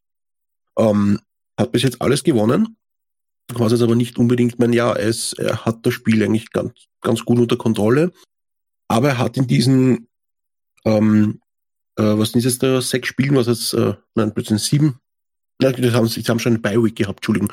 In den sechs Spielen eben, was sie gehabt haben, wurde er auch 20 Mal gesackt. Aaron Rodgers wurde in den neun Wochen 20 Mal insgesamt gesackt. Also da sieht man quasi das Defizit mit der O-Line ein bisschen, aber da wird auch dann der Chris ein bisschen noch was dazu sagen. Aber Kyle Allen, ja, ähm, sein Rating zurzeit ist 87,8. Die Saison hat neun Touchdowns, vier Interceptions. Ja, ja, ein Backup halt, würde ich sagen. Also er macht seinen Job aber nicht so schlecht, weil, wie gesagt, also sie haben jetzt gegen die Cardinals gewonnen, gegen die Texans gewonnen. Die Texans sind die Saison nicht schlecht. Ähm, gegen Jaguars haben es gewonnen, gegen die Bucks. Die Bucks sind halt, ja, auch nicht zu unterschätzen. Die Season gegen die 49ers haben es wirklich eine aufs Maul bekommen mit 51-13. Also da, puh. Und ja, die Titans haben es dann auch besiegt. Die Titans sind ja, die starten jetzt mit Gott mit Ryan Tannehill. Also ja, ähm, ja, die, äh, ganz kurz noch zur Ergänzung. Kyle Allen hat auch ein bisschen Fumble-Probleme, glaube ich, wenn ich es richtig im Kopf habe. Ich kann dir gerade auf die Schnelle keine Zahlen nennen, aber ich glaube, Kyle Allen fummelt bei den Sacks auch ja. gerne mal den Ball. Er hat fünf Fumbles. Ja, stimmt. Und ja. das waren aber alle in Woche drei, vier, fünf. Also gegen die Cardinals, Texans und Jaguars hat er jeweils äh, zwei gegen die Cardinals, drei gegen die Texans und ein gegen die Jaguars. Und danach hat er nichts mehr gefummelt. Ja. Also naja, aber ähm, wenn, wenn man es halt statistisch nimmt, hat er neun Turnover auf neun Touchdowns, was dann halt auch wieder nicht so gut ist. Ist aber richtig, was du gesagt hast. Ähm, nicht so schlimm wie Daniel Jones bei den Giants, der jedes Spiel zwei Forced Fumbles hat. Äh, nicht Forced Fumbles, aber seine Fumble Lost hat. Aber äh, bei, bei Allen ist es ein bisschen schwächer. Also, nee, wie gesagt, nicht so schlimm, aber ist auf jeden Fall auch eine Schwäche von ihm. Ja, also sie dürfen das definitiv trainiert haben, weil auch gegen die 49ers hat er keinen einzigen Fumble gehabt. Dann hat er drei Interceptions gehabt. Wurscht. Na, um, dann ähm, sind ja. sie sich ja einig, dass er irgendwo die Bälle verli verlieren muss. Eben. Ja, das ist witzig. Er hatte nämlich, das ist witzig, jetzt muss ich ganz kurz was zu, zu Kyle Allen sagen. Also gegen die Cardinals Texans Jaguars hatte fünf Fumbles, hatte aber keine Interceptions. Und jetzt hat er quasi gegen die Bucks hat er gar keine Interception, keinen Fumble gehabt, aber gegen die 49ers und gegen die Titans hatte er ähm, vier Interceptions. Also gegen die 49ers drei und dann gegen die Titans einen. Also quasi das, was er mit den Fumbles nicht mehr macht, macht er jetzt mit den Interceptions. ja. Auf jeden Fall, ja, Kyle Allen, ja. Ich freue mich schon auf unsere Bold Predictions später. ja, ein paar Sechs müssen drinnen sein. Und eine Interception oder zwei. Ähm, auf jeden Fall, ich will jetzt gar nicht zu viel zu Kyle Allen sagen, eigentlich, ja. Er macht es nicht schlecht eben. Und da muss der Druck kommen von der Defense auf jeden Fall. Von uns. Ähm, zu dem, was ich jetzt sagen will und was auch wichtig ist, was für mich also der Key-Player ist, ist Christian McAfee. Der Typ ist einfach eine verschissene, Entschuldigung, ich das so sage, Maschine. Was der jede Woche das ist ein Wahnsinn, was der für einen Workload hat und auch diesen Workload durchzieht jede Woche. Das ist unglaublich, der Typ. Also der pff, Wahnsinn. Also gewinnt mir Woche für Woche meine Fantasy-Matchups. Ja, das ist. Bei mir, bei mir auch. Ja, ich habe ihn auch in einem Fantasy-Team sogar mit Delvin Cook zusammen und Boah. die beiden, pff, Wahnsinn. Also die, die Vikings und Fantasy, pfui. Egal, wurscht. Auf jeden Fall, der Typ ist ein Wahnsinn, wirklich. Also wenn, wenn der quasi, der macht jede Woche seine Touchdowns. Jede Woche, ich glaube, nur in Woche zwei gegen die Bucks hatte, hatte keinen einzigen, sonst macht er jede Woche seine Rushing Touchdowns. Da gegen die Rams macht er zwei, gegen die Cardinals einen, da macht er einen für die Texans, da macht er zwei bei den Jaguars und noch sogar einen Receiving Touchdown dazu. Pff, pff, Wahnsinn. Also der, der Typ ist wirklich, also das ist das, wo wir wirklich, wirklich schauen müssen, dass wir ihn stoppen. Also Christian McCaffrey zu stoppen wird sehr schwer werden, aber Metal Fleur bzw. Mike Bettin muss sich da wirklich was einfallen lassen.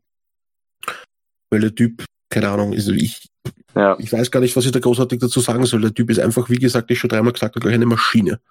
Also, das ist halt, ist halt in allem mega gut. Und das Komische ist, dass man ja Woche für Woche weiß, dass die Panthers Offense im Prinzip nur aus McCaffrey besteht. Du kommst ja gleich noch zu den Wide right Receivers. Mhm. Ähm, und trotzdem bisher kein Defense Coordinator, außer wie du gesagt hast, ähm, Week 2 die Bucks. Aber die sahen dann in London auch wieder schlechter gegen McCaffrey aus. Es bisher geschafft hat, McCaffrey aus dem Spiel zu nehmen. Das ist halt das Kuriose. Die Offense besteht nur aus ihm und trotzdem findet man jetzt nach neun Wochen kein Mittel, ihn irgendwie zu stoppen. Ja. Ja, also, also das, Ding, ist, die haben schon noch einen guten Wide Receiver und einen guten Tight End. Aber ähm, naja, gerade mit, mit Backup-Quarterback Kyle Allen ist halt CMC die Waffe, Alter. Der kann laufen, der kann fangen, der kann blocken, der kann einfach alles. Und ja. das Ding passt dann auch gut zu der Diskussion, die wir so statistisch äh, in der Review geführt haben, äh, bezüglich ein oder zwei Inside Linebacker. Was machst du jetzt mit dem Spaß? Willst du seinen Run stoppen? Packst du zwei Linebacker hin, dann fängt er halt die Bälle. Willst du seinen, seine Catches stoppen? Packst du ein Hybrid hin oder äh, halt noch ein, packst ein, packst ein Safety auf äh, McCaffrey drauf. Dann läuft er halt die Dinge. Also, das ist halt super schwierig, gegen ihn zu schemen, sich defensiv, weil er einfach alles kann. So ist es. Wie gesagt, der Typ macht einfach alles. Egal, ob er es läuft, ob er es fängt und dann läuft. Sobald er den Ball hat quasi und ein paar Yards zum Laufen hat, ist er also er ist verdammt schwer zum Tackeln. Er hat ein, ein, eine, eine super Balance, der Typ. Der Typ kann fliegen, wie man gesehen hat. Der Typ scheut sich nicht, dass er in die Tackles reingeht, eben noch Tackles bricht damit. Also, ja, und verdammt schnell ist er auch noch, wenn er mal den Ball hat und im Pfad ist. Also, man darf den echt nicht laufen lassen. Die werden ihn laufen lassen, aber wir dürfen ihn echt nicht in Fahrt kommen lassen. Also, wenn der in Fahrt kommt, man kann den Typen nicht stoppen. Der rennt einfach wie eine Rakete ja, wie gesagt, der hat, ähm, was hat er jetzt, da? 10 Rushings Touchdowns hat er und er hat drei Receiving Touchdowns, ähm, einen Average bei, bei Carry von 5,3. Ich glaube 881 Yards erlaufen bei 165 Carries und dann hat er noch, keine Ahnung, auch nochmal, I don't know, was sind jetzt da, glaube ich, um die 300 Receiving Yards circa oder mehr sogar. Pff, Wahnsinn. Also, ja, das ist quasi, der, das ist der Knackpunkt, das ist der Jumping Point. Wir quasi die Packers Defense gegen Christian McCaffrey. Weil Kyle Allen macht das quasi ganz okay, der, der, der managt das Spiel nicht schlecht eben, aber die Offense eben steht und fällt mit Christian, Christian McCaffrey. Ja. Und ja, da kommt dann noch dazu. Du, du hast ja noch die, die anderen Passempfänger außer Christian McCaffrey. Ja, ja, ich bin ja noch nicht fertig. Mhm. Ja, und dann kommt noch dazu äh, der alte Sack, der Veterane, der 13 Jahre schon in der Liga ist, Greg Olson als Talent. Der ist halt immer so, entweder ist er, wenn, entweder ist er verletzt eben und wenn er dann da ist, ist er dann doch wieder da. Es ist, es ist echt schwierig eben. Also wenn man Fantasy Football spielt, weiß jeder ganz genau, was ich meine. Ähm, er leidet, glaube ich, ein bisschen äh, unter, unter Kyle Allen, weil er quasi nicht so viele Bälle kriegt, weil er ist kein Rookie Titan und man weiß, die Rookie Quarterbacks spielen, die jungen Quarterbacks spielen gerne immer auf junge Titans. Aber Greg Olsen ist eine sichere Anspielstation, aber wie gesagt, haben, ist nicht wirklich ins Spiel gekommen, die Saison. Ich glaube, der 331 Yards eben 27 Catches gefangen, zwei Touchdowns hat er, Average von 12,3. Also, ja. Das ist natürlich ja. aber auch wieder ein Knackpunkt, weil Craig Olsen darf man nie, nie unterschätzen. Der das ist einfach ein hm? Olsen hat halt vereinzelt, wie du gesagt hast, immer wieder gute Spiele gehabt aus dem Nichts so. Wobei genau. ich da jetzt gegen unsere Defense sogar ein bisschen weniger Bedenken habe, weil er zumindest was Athletik angeht ein bisschen schlechter ist als das, was wir jetzt in letzter Zeit hatten mit Waller, ähm, Hunter Henry. Er hat halt dafür super Hände und ein gutes Route Running. So ist es eben. Er ist ein super Route Runner, eben hat super Hände, eben ist ein, ein, ein, ein sicherer Catcher, nämlich auch ein sicherer Best Catcher. Das ist es nämlich. Also diese, diese, diese Possession Catches macht er wirklich verdammt gut eben. Also wenn er den Ball kriegt, fangt er ihm zu 90 Prozent eigentlich immer. Da muss schon sehr viel sein, dass der den Ball mal droppt eben. Und in der Red Zone ist er auch eine Macht. Also wenn man den richtig einsetzt, Greg Olsen, weiß man ganz genau, okay, wenn der in der, in der Red, in der, wenn der in der Endzone frei ist und den Ball kriegt, dann fangt er noch. Also äh, kurze Frage, weil ich das jetzt gerade gar nicht im Kopf habe. Was spielen die Panthers denn oft für ein, für ein Line-Up? Also spielen die mit zwei Wide Receivers, drei oder? Also CMC spielt ja eigentlich jeden Snap fast. Olsen die, die spielen viel, viel 11 Personal. Also äh, kommen wir gleich zu, aber ja gut. Nee, fang, mach du erstmal die Wide Receiver. Aber auf jeden Fall viel 11 drei Wide Receiver. Okay. Ja, ja. ich habe gerade hab überlegt, wie man halt Greg Olsen so ein bisschen stoppen könnte. Und dann habe ich mir überlegt, man könnte halt Tremont komplett auf ihn abstellen, aber das geht natürlich nur, wenn man dann auf den dritten Wide Receiver auch wieder irgendwen abstellt und dann wird's ja auch wieder schwierig. Ja, aber da sehe ich jetzt nicht so das Problem eben, weil ähm, hinter Greg Olsen ist dann noch ähm, ein Thomas. Ein Thomas ist so gut wie ähm, nicht präsent. Also der, der sieht doch fast, glaube ich, keine Snaps. Ich weiß nicht, ob der gerade ist der verletzt überhaupt. Äh, meines Wissens nach nicht, nein. Auf dem Injury okay. Report steht er nicht drauf. Okay, na, also der kriegt so gut wie keine Snaps eigentlich, also wenig Snaps eben und doch, der hat keinen einzigen Ball gefangen, keinen einzigen bekommen, also hingeworfen bekommen, gar nichts. Also der ist quasi nicht existent gerade in der Offense, also ja, ihr zweiter Talent. Ähm, sonst gibt's eigentlich hinter den beiden nur mehr den Chris Monhurts, I don't know, sagt mir jetzt gar nichts eben, äh, ist seit vier Jahren in der Liga schon und ja, und ich glaube, ich wirklich der Rede wert eigentlich. Der kriegt nämlich auch so gut wie keine Snaps, beziehungsweise wenn er Snaps kriegt, dann auch keine, keine Catches und nix. Also, ja, so viel zu den Titans. Ähm, was ich jetzt gerade noch vergessen habe, ähm, muss man eigentlich nicht erwähnen, aber es gibt da noch dann zwei Runningbacks hinter Christian McGaffrey, die wahrscheinlich nie und wenn nur vielleicht für ein, zwei Plays dann oder drei Plays einmal im Feld sind, das ist im ähm, Reggie Bonafon und Jordan Scarlett. Aber wie gesagt, ja, das sind jetzt nicht wirklich erwähnenswerte Leute. Was jetzt dazu erwähnen wäre, wäre ihr, wie soll ich das mal sagen, bester Receiver im zweiten bis jetzt im dritten Jahr DJ Moore. Von dem hat man sich ja damals ziemlich viel erwartet. Ich weiß es gar nicht. Wisst ihr das, in welcher Runde er gedraftet wurde? Äh, First erste. First Round War der erste Jahr, Wide Receiver sogar. Ja, ähm, ja, war okay. auf meiner Liste nur der viertbeste Wide Receiver. Und ich bin immer noch der Meinung, dass Calvin Ridley besser ist und dass Kirk war noch äh, und Kirtland Sutton, Sutton, besser. Kirtland Sutton besser Sutton. ist und dann ist er auf ja. einem Niveau mit Kirk meiner Meinung nach an drei aus dem Draft. Okay. Ja. Also der hat bis jetzt nur 564 Yards, einen Touchdown. Also der ist nicht wirklich. Ja, wie gesagt, das, Spiel, eben die Offense lebt von Christian McGaffrey. Das merkt man einfach, wenn man sich die Zahlen von Greg Olsen anschaut, wenn man sich die Zahlen von eben DJ Moore anschaut oder eben den zweiten Receiver Curtis Samuel sich anschaut, ähm, der hat halt mehr Touchdowns, der hat halt drei Touchdowns, aber noch nicht wirklich viele Receiving Yards, hat 407 Yards. Also DJ Moore 564 eben mit 45 Catches die ganze Season und äh, DJ Moore, genau 45 Catches mit 564 Yards hat DJ Moore und Curtis Samuel hat 30 Catches für 407 Yards, aber dafür drei Touchdowns. Also ja, der ist jetzt auch eben, also der, der, der DJ Moore ist jetzt in seinem dritten Jahr, Curtis Samuels ist jetzt in seinem vierten Jahr. Moore ist in seinem zweiten, oder? DJ Moore hat, nein, ist sein drittes Jahr jetzt. Okay. Sein drittes Jahr bei die, äh, bei die, bei die, bei die Panthers.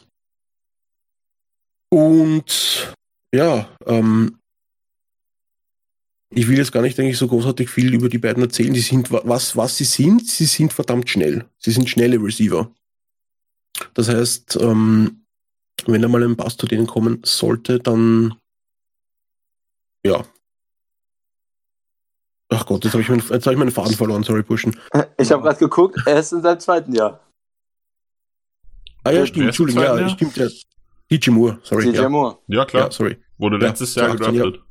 2018. Genau, Entschuldigung, du hast vollkommen recht, und Curtis Samuel ist in im dritten Jahr. Mein Fehler, sorry. Ja. Und Curtis Samuel ist auch seit drei Jahren bei den Panthers. Ähm, ja, also das sind die zwei Receiver. Von DJ Moore hat man sich auf viel erwartet, eben war letztes Jahr unter seinen Erwartungen definitiv. Ähm, dieses Jahr natürlich ohne Cam Newton, ohne einen guten Passer eben, ja, schwierig für ihn, sage ich einmal. Ähm, ja, ja, genau. Ähm, in der Offseason war ja schon immer die Storyline gefühlt bei den Panthers, ob die Right Receiver Group ausreicht, um wirklich um die Playoffs mitspielen zu können. Und die Panthers haben halt mehrfach darauf gesagt, dass sie Moore und ähm, Samuel vertrauen, dass sie auf eine Entwicklung. Und das bleibt die Saison halt bisher so ein bisschen ausspielen. Beide okay, aber ist halt, es ist kein richtiger Nummer 1 Receiver da. Beide spielen so zwei Receiver mäßig. Es genau. hat sich jetzt ein bisschen gebessert in den letzten Spielen, aber es ist, ist, immer noch nicht das, was man jetzt im Second und wie du gesagt hast, bei Samuel im Third hier von den beiden erwartet hat. Ja, wobei man halt auch dazu sagen muss, ähm, dass denen halt auch der Quarterback One fehlt momentan. Und so gut Kyle Allen als Backup ist, ist er trotzdem kein ja. grandios guter Starter. Ähm, Gerade halt, also ich glaube, der sieht auch deutlich besser aus, als er eigentlich ist, durch Christian McCaffrey und halt die vielen kurzen Pässe, die er dann spielen kann. Ähm, ja. Ich glaube, also gerade mit den Wide Receivers ist der noch nicht so ganz auf einer Höhe. Ähm, ich bin mal gespannt, wie sich das jetzt verändert. Man hat ja immer quasi erwartet, dass Cam Newton auch wieder zurückkommt. Jetzt wurde er ja sogar auf IR gesetzt, wenn ich es richtig im Kopf habe. Genau, ähm, ja, das ja. heißt, Kyle Allen spielt ja jetzt die ganze Saison zu Ende. Das heißt, er wird sich wohl oder übel ein bisschen besser auch mit den Wide Receivers fangen können, weil äh, fangen müssen, weil egal wie gut wir jetzt CMC in den Griff bekommen, irgendwer wird es definitiv mal tun. Und dann yep. liegt's halt auf Kyle Allen.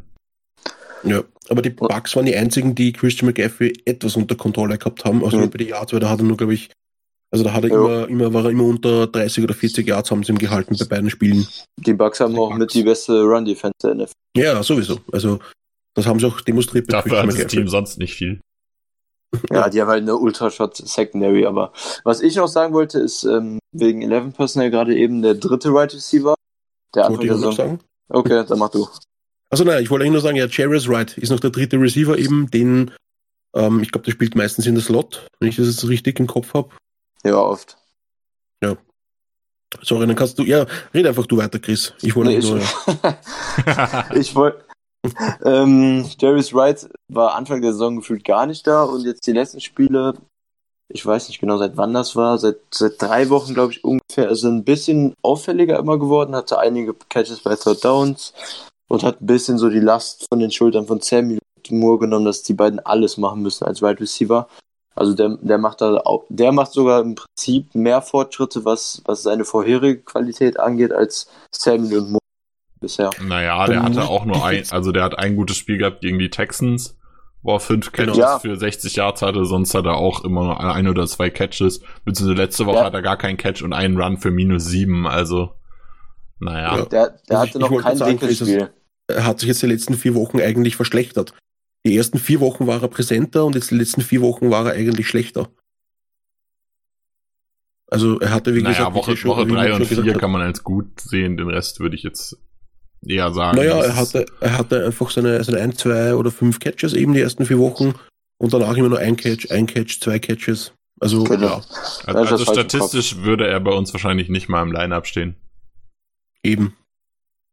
Da haben unsere dritten und vierten Receiver mehr Yards insgesamt als er die ganze Season. Aber wir haben auch Aaron Rodgers. Also wie gesagt, da sind wir wieder beim Kyle Allen Problem eigentlich. Also Jarvis Wright ist, glaube ich, für uns nicht wirklich relevant eigentlich in dem Spiel. DJ Moore und Curtis Samuel, das sind die zwei wenn To-Go-Guys eben oder Craig Olsen, wenn quasi nicht der Ball über Christian McCaffrey geht eigentlich ist es ja das perfekte Spiel jetzt gegen die beiden, um äh, für Jair und Kevin King, um sich jetzt wieder so ein bisschen an die Form von Beginn der Saison ranzutasten und jetzt mal wieder richtig geile Spiele rauszuhauen.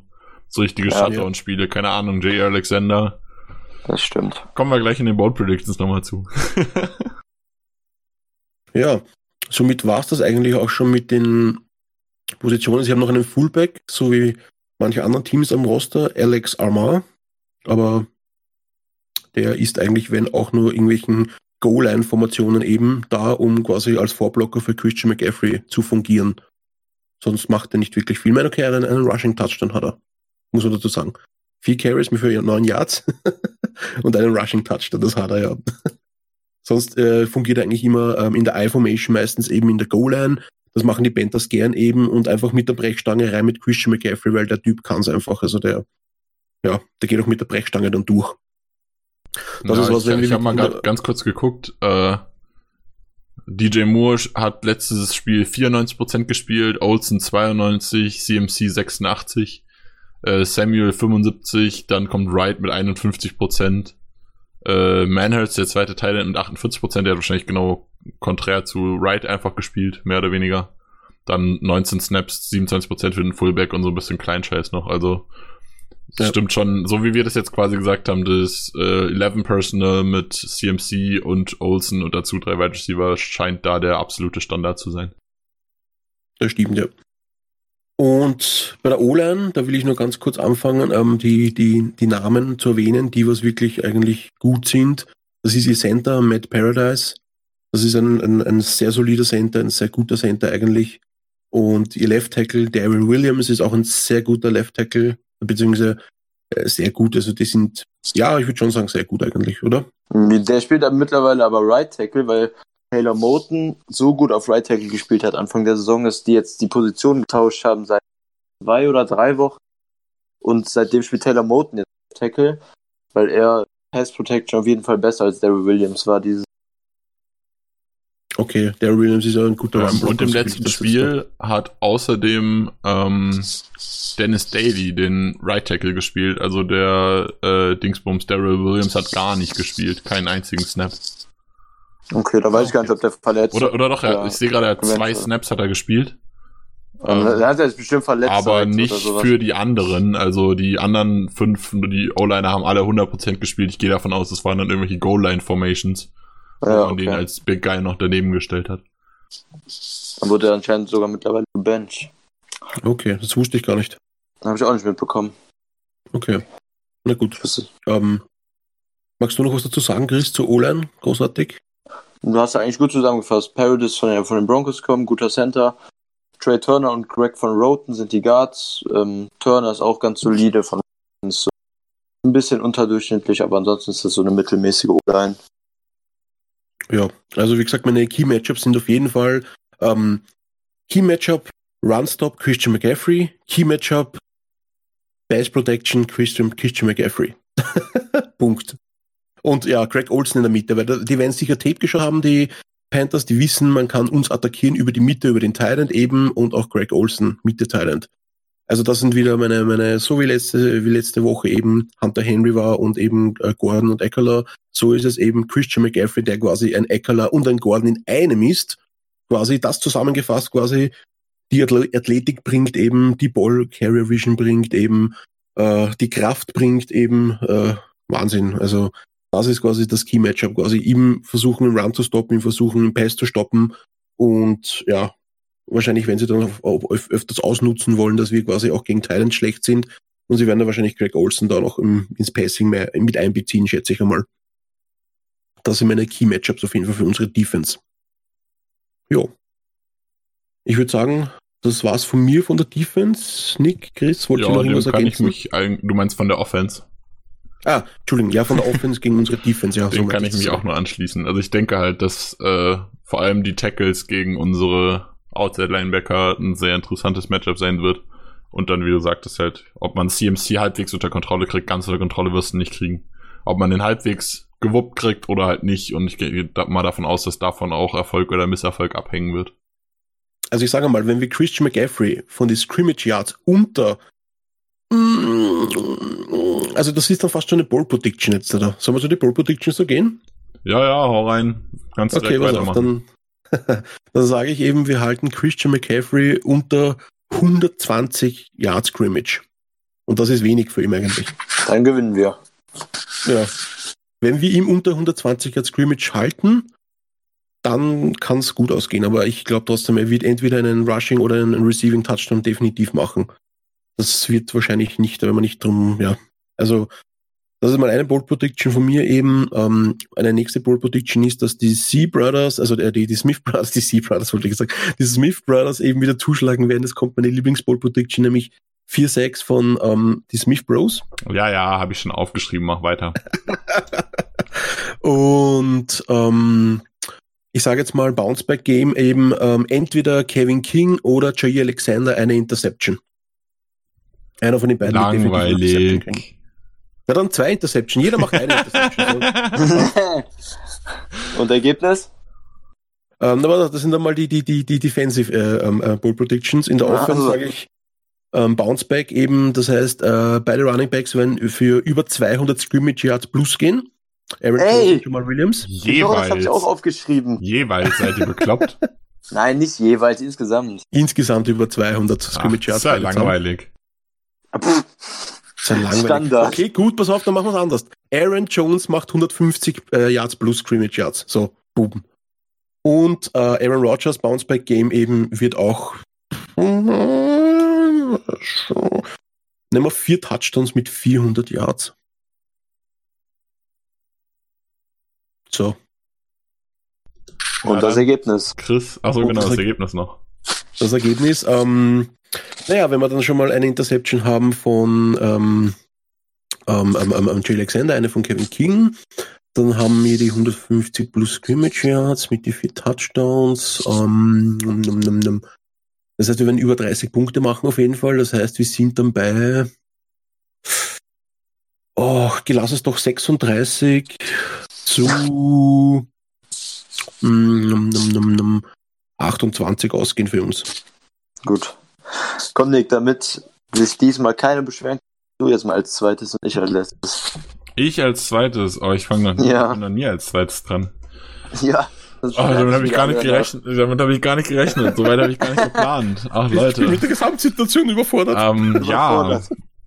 Ähm, gut. Äh, Burks und Pick 6, das wird jetzt meine Weekly, ähm, Weekly Prediction, weil ich Oren Burks super gern mag. Ähm, nem, nem, nem, kein einziger Sack gegen Aaron Rodgers. Ähm,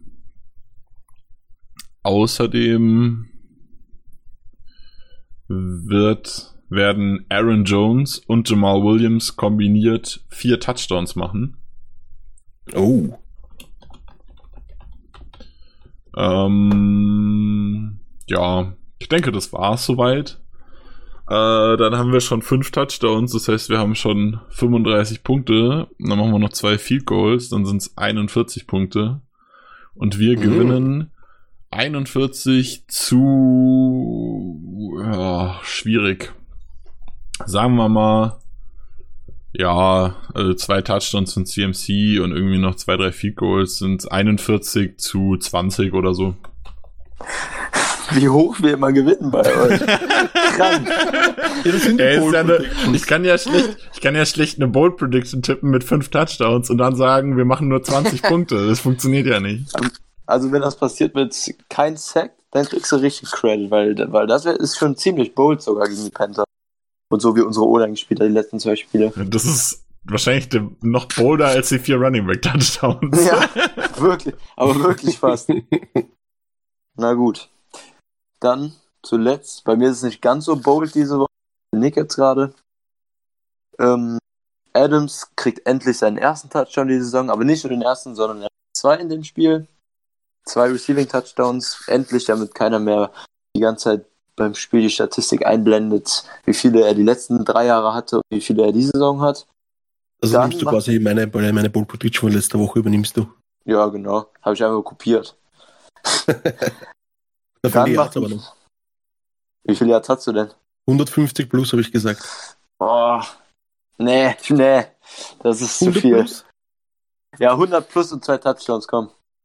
Passt, hau raus. Big Game von Adams. Nick, schreib auf. ja, ja, alles notiert. Wir machen jetzt zusammen die Bold Predictions einfach. Ähm, dann machen wir nach der Riesenkritik, wie jede Woche am Special Team, diese Woche ein Special Team Touchdown. Wie auch immer, Bla äh, Punt Block, Kick Return, Punt Return Touchdown, ist egal. Wir machen Special Teams Touchdown. Wir tippen das jede Woche und es funktioniert jede Woche nicht. Immer, man, man tippt das, was man hofft einfach. Ähm, und wir werden drei Turnover haben. Nee, unsere Defense wird drei Turnover. Ohne das Special Team. Nicht, dass da der Punt-Block irgendwie dann zuzählt. Also unsere Defense wird drei Turnover haben. Forced Fumbles, Fumble Recoveries oder Interceptions. Ähm, genau.